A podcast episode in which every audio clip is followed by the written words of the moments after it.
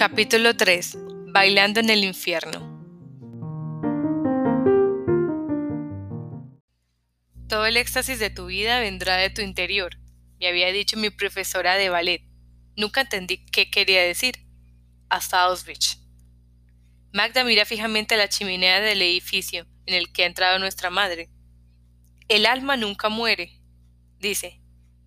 Mi hermana encuentra palabras de consuelo, pero yo estoy conmocionada no siento nada, no puedo pensar en las cosas incomprensibles que están sucediendo, que ya han sucedido. No puedo imaginarme a mi madre consumida por las llamas. No puedo asimilar que ya no esté. Y no puedo preguntar por qué.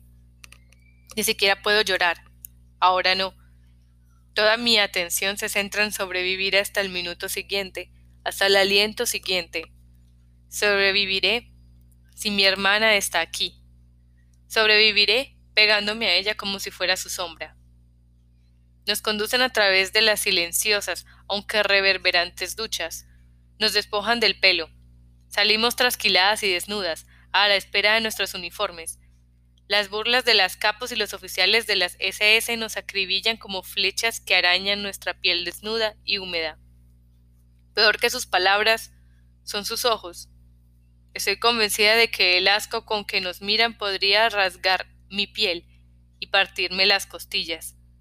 Su odio es a la vez egoísta, desdeñoso y me pone enferma. Una vez pensé que Eric sería el primer hombre que me vería desnuda. Ahora nunca verá mi carne sin las cicatrices de su odio. Me han convertido ya en algo inferior a un ser humano. Volveré algún día a parecerme a la chica que era. Nunca olvidaré tus ojos, tus manos, tengo que resistir, si no por mí, por Eric. Me vuelvo hacia mi hermana, que se ha sumido en su propio silencio conmocionado, pero que ha conseguido en cada desplazamiento caótico de un sitio a otro, en cada fila atestada de gente, no apartarse de mi lado. Tiembla mientras se pone el sol. Sostiene en sus manos sus, sus trasquilados rizos, gruesos mechones de su melena echada a perder. Llevamos horas desnudas y se aferra a su pelo como si al hacerlo se aferrase a sí misma, a su humanidad. Está tan cerca que casi nos tocamos, y a pesar de ello la extraño. Magda, la chica sexy segura de sí misma con sus bromas, ¿dónde está? Parece preguntarse lo mismo. Se busca a sí misma entre sus desgreñados mechones de pelo. Las contradicciones de este lugar me desconciertan. Aquí el asesinato, según nos acabamos de enterar, es eficiente, sistemático.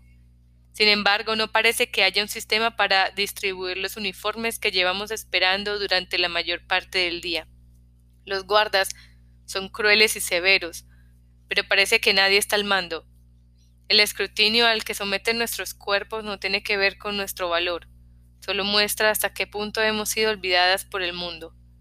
Nada tiene sentido. Pero también esto, la interminable espera, la absoluta ausencia de razón, debe formar parte del plan. ¿Cómo voy a mantenerme firme en un lugar donde lo único seguro son las vallas, la muerte, la humillación y el humo constante? Magda me habla por fin. ¿Qué aspecto tengo? Pregunta. Dime la verdad. ¿La verdad?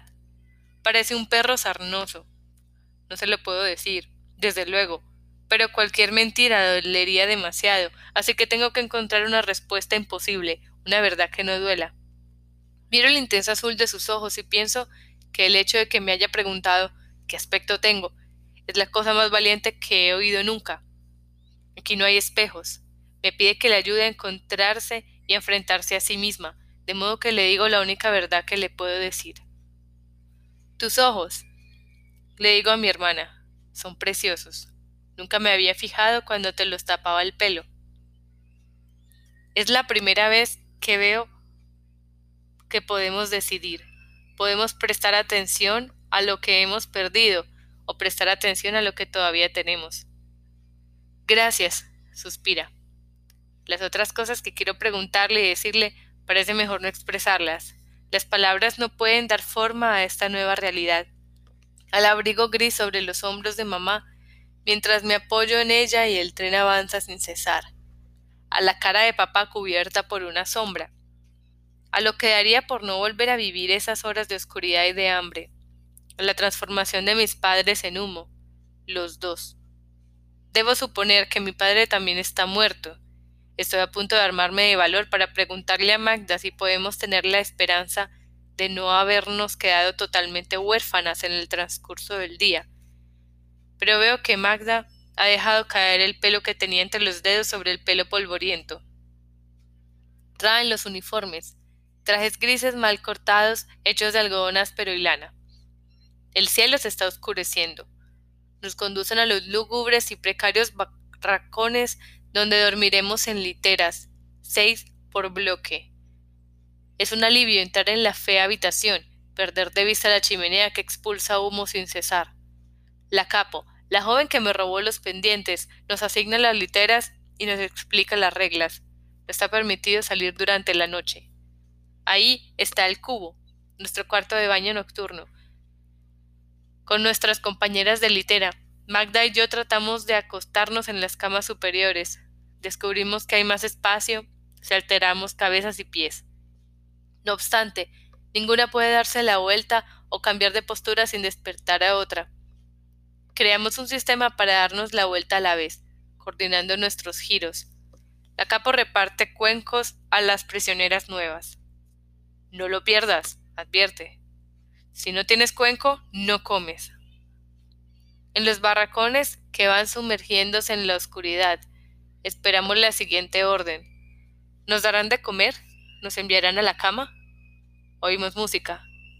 Pienso que debo estar imaginándome el sonido del instrumento de viento y de cuerda, pero otra presa nos explica que hay una orquesta en el campo, dirigida por una violinista de talla mundial. Clara, pienso, pero la violinista a la que ella se refiere es bien esa. Oímos voces entrecortadas hablando en alemán fuera de los barracones. La capo se pone firme en cuanto se abre la puerta de una sacudida.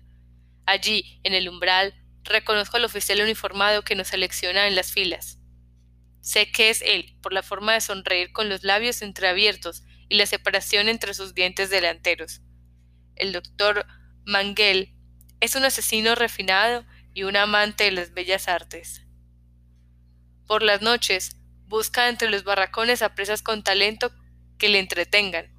Esta noche entra con su séquito de ayudantes y lanza su mirada como una red sobre las recién llegadas, con nuestros trajes abombados y nuestro pelo trasquilado apresuradamente. Permanecemos inmóviles, con las espaldas pegadas a las literas de madera que rodean la habitación. Nos examina. Magda me roza la mano muy sutilmente. El doctor Mengel lanza una pregunta, y antes de que me dé cuenta de lo que está pasando, las chicas que están más cerca de mí, que salen saben que estudiaba baile y gimnasia en casa, me empujan hacia el ángel de la muerte. Me examina. No sé dónde poner los ojos. Miro fijamente hacia adelante, la puerta abierta. La orquesta está formada en el exterior. Están en silencio esperando órdenes. Me siento como Eurídice, en el inframundo, esperando a que Orfeo toque un acorde con su lira que pueda ablandar el corazón de Hades y liberarme o soy Salomé, obligada a bailar para su padrastro. Herodes, quitándose el velo tras velo para mostrar su carne. ¿La danza le da poder o le priva de él? Pequeña bailarina, dice el doctor Mengel, baila para mí. Indica a los músicos que empiecen a tocar. El familiar compás del vals del Danubio azul se filtra en la oscura y claustrofóbica habitación. Los ojos de Mengel me miran fijamente. Tengo suerte. Conozco una coreografía del Danubio azul que podría bailar hasta dormida. Pero las extremidades me pesan, como en una pesadilla en la que estás en peligro y no puedes correr. Baila, ordena de nuevo, y noto que mi cuerpo se empieza a mover. Primero el gran batemán, luego la pirueta y el giro, el spagat y arriba. Mientras interpreto los pasos, me inclino y giro. Puedo oír a Mengel hablar con su ayudante. No me quita la vista de encima, pero atiende sus obligaciones mientras lo hace. Puedo oír su voz por encima de la música. Habla con el otro oficial acerca de cuáles de las cien chicas presentes serán las próximas en morir. Si doy un mal paso, si hago algo que le desagrade, podría ser yo. Bailo, bailo.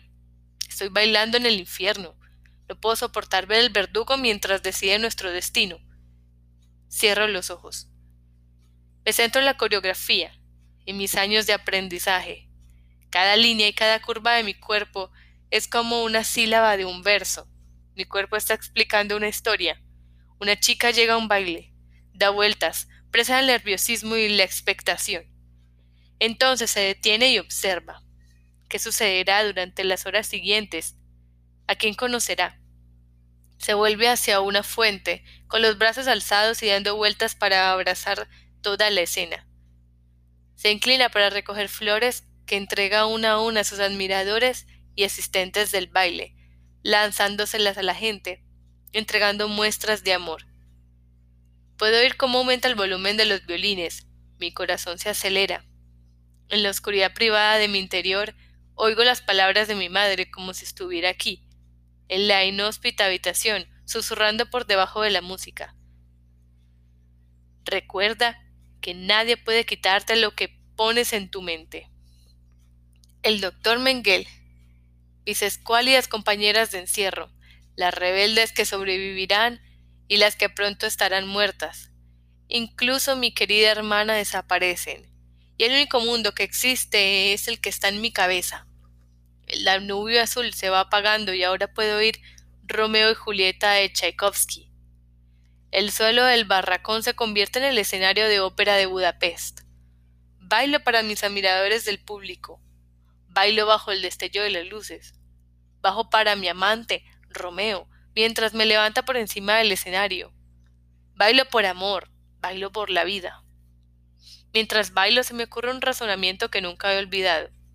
Nunca sabré qué milagro me proporciona ese conocimiento. Me salvará la vida muchas veces, incluso después del horror que haya acabado. Veo que el doctor Mengel, el avesado asesino, que esta misma mañana ha asesinado a mi madre, da más lástima que yo. Yo soy libre en mi mente, cosa que él nunca será. Él tendrá que vivir para siempre con lo que ha hecho. Está más prisionero que yo. Cuando concluyo mi coreografía con un elegante spagat final, rezo, pero no rezo por mí, rezo por él, para que no sienta la necesidad de matarme. Debe de haber quedado impresionado con mi actuación, porque me lanza una hogaza de pan, un gesto que resulta que me salvará la vida más adelante. Cuando el crepúsculo se convierte en noche, comparto el pan con Magda y nuestras compañeras de litera. doy gracias por tener pan. Doy gracias por estar viva. Durante mis primeras semanas en Auschwitz aprendo las reglas de supervivencia.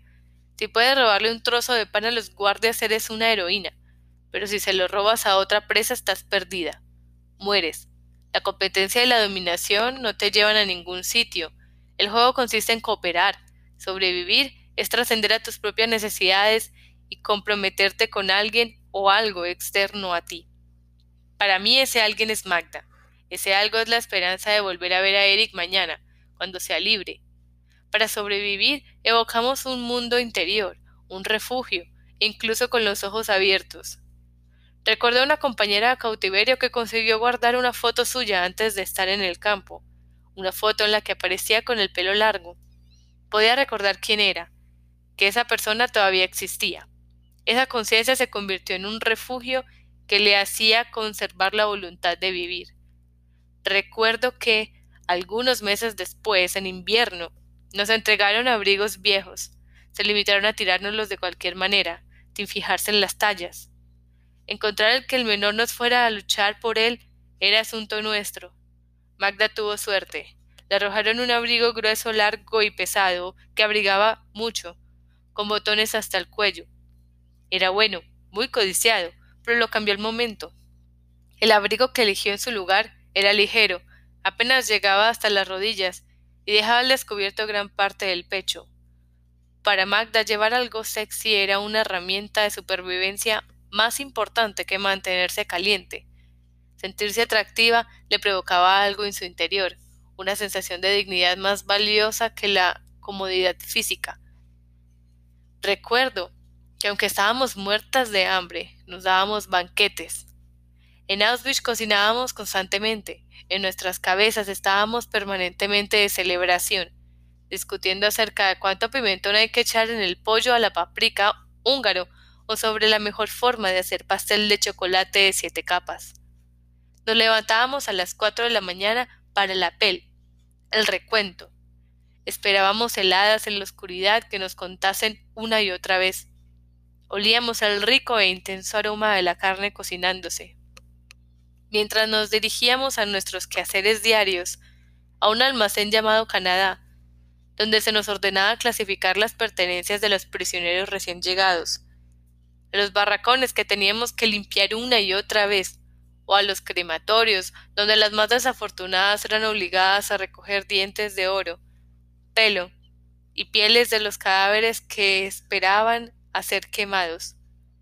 Hablábamos como si estuviésemos yendo al mercado, planeando el menú de la semana, sobre cómo comprobaríamos la madurez de las frutas y las verduras. Nos dábamos lecciones de cocina unas a otras, cómo se hacían los paxinta, los crepes húngaros, cómo de fina ha de ser la masa, cuánto azúcar hay que poner, cuántos frutos secos. ¿Se le echa comino al shkeli?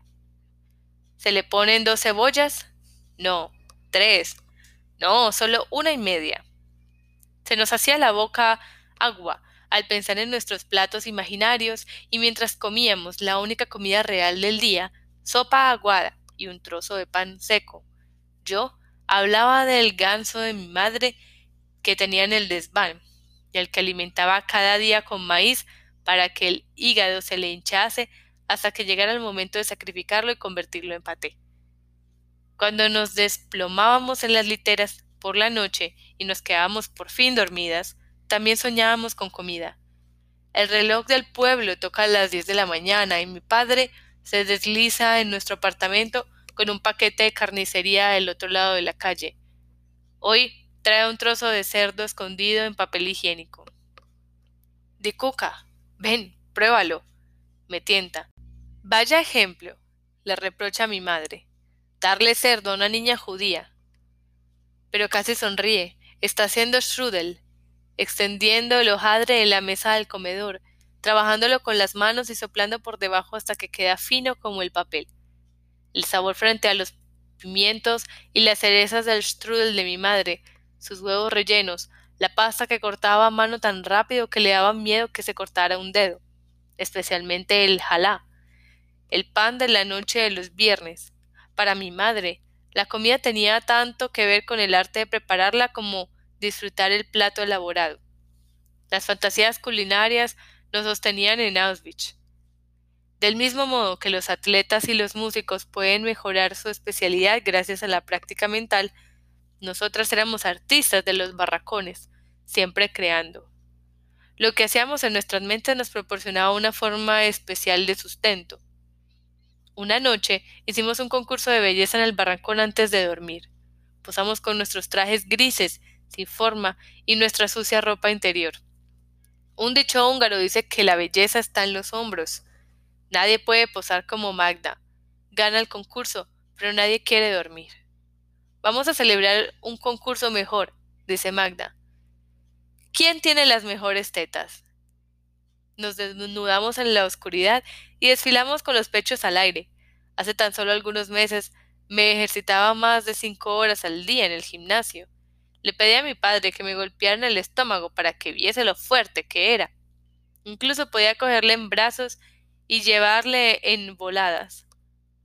En toples, muerta de frío en el barracón, me siento orgullosa de mi cuerpo. Antes envidiaba el busto turgente y generoso de mi madre, y me sentía avergonzada de mis minúsculos pechos. Pero así es como gustan en Europa.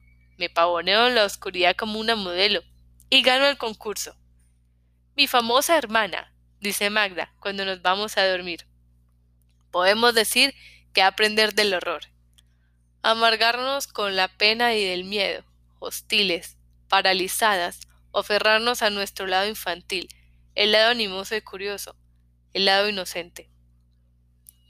Eh, otra noche, me entero de que una joven de la litera de al lado había estado casada antes de la guerra. Intento sofocar la información. ¿Cómo es? Le pregunto. Que te posea un hombre. No le estoy preguntando por el sexo, no exclusivamente. Por supuesto, la pasión me interesa, pero me interesa más la idea de la pertenencia diaria a alguien. En su suspiro oigo el eco de algo hermoso, indemne a la pérdida. Durante unos pocos minutos, mientras habla, imagino el matrimonio no como el vivido por mis padres, sino como algo luminoso, más brillante incluso que el tranquilo consuelo del cariño de mis abuelos. Suena a amor, a amor verdadero. Cuando mi madre me decía, me alegro de que tengas cerebro porque no tienes plata. Aquellas palabras despertaban en mí el miedo a no ser digna, a no valer nada. Pero en Auschwitz, la voz de mi madre resonaba en mis oídos como un sentido diferente. Tengo cerebro. Soy lista. Voy a solucionar las cosas. Las palabras que oía en mi cabeza marcaron una enorme diferencia en mi capacidad de mantener la esperanza. Eso también le sucedió a otras presas. Descubrimos una fuerza que podíamos extraer de nuestro interior, una manera de hablar con nosotras mismas que nos ayudaba a sentirnos libres, que nos mantenía asentadas en nuestra moral, que nos proporcionaba una base y una seguridad, incluso cuando las fuerzas externas trataban de consolarnos y destruirnos. Estoy bien, aprendimos a decir. Soy inocente. De algún modo, algo bueno saldrá de esto. Conocí a una chica en Auschwitz que estaba muy enferma y se estaba consumiendo. Cada mañana esperaba encontrarla muerta en su litera, cada vez que nos colocaban en fila me temía que le enviaran a la muerte. Pero me sorprendía. Lograba reunir fuerzas cada mañana para trabajar otro día más y tenía un brillo vivaz en los ojos cada vez que se enfrentaba al dedo de Mengel en la fila de la selección. Por la noche se desplomaba en su litera, jadeando al respirar. Le pregunté cómo lograba seguir adelante. He oído que en Navidad nos liberarán, dijo. Llevaba un meticuloso calendario en su cabeza, contando los días y las horas que faltaban para nuestra liberación, decidida a vivir para siempre libre. Llegó la Navidad, pero nuestros liberadores no llegaron. Murió al día siguiente. Creo que su voz interior de esperanza la mantenía viva, pero cuando perdió la esperanza fue incapaz de seguir viviendo. A pesar de que prácticamente todas las personas que había a mi alrededor, oficiales de las SS, capos, compañeras, me decían cada día a todas horas, desde el apel hasta el final de la jornada, desde las filas de selección hasta las filas para comer, que nunca saldría con vida del campo de exterminio. Me esforcé en desarrollar una voz interior que me proponía un relato alternativo. Esto es temporal, me decía. Si sobrevivo hoy, mañana seré libre. En Auschwitz nos enviaban cada día a las duchas, todas las duchas estaban cargadas de incertidumbre. Nunca sabíamos si de los grifos iba a salir agua o gas. Un día, cuando siento el agua caer sobre mí, respiro aliviada. Me froto el cuerpo con jabón grasiento. Todavía no soy un saco de huesos. Aquí, en la calma después del miedo, soy capaz de reconocerme a mí misma. Mis brazos, mis músculos y mi estómago siguen tersos con mis músculos de bailarina. Me sumerjo en la fantasía con Eric. Somos estudiantes universitarios y estamos viviendo en Budapest. Nos llevamos los libros para estudiar en un café. Sus ojos abandonan la página recorren mi rostro. Noto que se detiene en mis ojos y en mis labios. Justo cuando me imagino levantando la cara para recibir su beso, me doy cuenta de lo silenciosa que está la ducha. Siento un nudo en el estómago. El hombre al que temo por encima de todos está en la puerta. El ángel de la muerte me está mirando fijamente. Miro al suelo, esperando que demás respiren de nuevo así y así saber que se ha ido, pero no se va. Tú. me llama. Mi pequeña bailarina. Intento oír la voz de Eric por encima de la de Miguel. Nunca olvidaré tus ojos, nunca olvidaré tus manos. Ven, ordena. Le sigo. ¿Qué otra cosa puedo hacer? Avanzo hacia los botones de su abrigo, evitando los ojos de mis compañeras, porque no puedo soportar la idea de ver mi miedo reflejado en ellos. Respira, respira, me digo. Me conduce, desnuda y mojada, por un pasillo hasta el despacho en el que hay un escritorio y una silla. El agua chorrea por mi cuerpo hasta el frío suelo. Se inclina sobre el escritorio y me mira detenidamente, tomándose su tiempo. Estoy demasiado aterrorizada para pensar, pero pequeños impulsos se mueven a través de mi cuerpo como reflejos. Golpéale. Una patada en la cara. Me planto en el suelo con un pequeño movimiento y me mantengo firme. Espero que lo que quiera que piense hacerme acabe rápido. Acércate, me dice. Me acerco lentamente y me sitúo frente a él, pero no le veo. Me concentro únicamente en la parte viva de mí, en el sí puedo, sí puedo. Percibo su cuerpo a medida que me acerco. Aroma mentol, un sabor hojalata en la lengua. Mientras tiemble, sabré que estoy viva. Sus dedos tantean los botones. Sí puedo, sí puedo. Pienso en mi madre y en su pelo largo, en cómo se lo recogía en la parte superior de la cabeza y se lo dejaba suelto como una cortina por la noche. Estoy desnuda con su asiento, pero no, él no me la puede quitar. Cuando estoy lo suficientemente cerca para que pueda tocarme, con unos dedos que decido no sentir, suena un teléfono en otra habitación. Retrocede. Se abotona el abrigo. No te muevas, ordena, mientras abre la puerta. Luego descolgar el teléfono en la habitación de al lado. Su voz es neutra y cortante. No lo pienso. Echo a correr.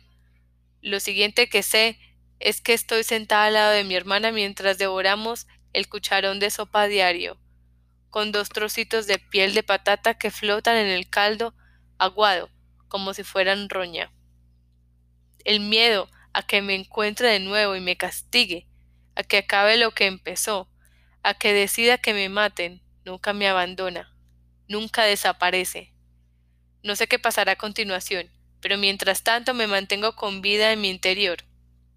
He sobrevivido hoy, repito en mi cabeza. He sobrevivido hoy. Mañana seré libre.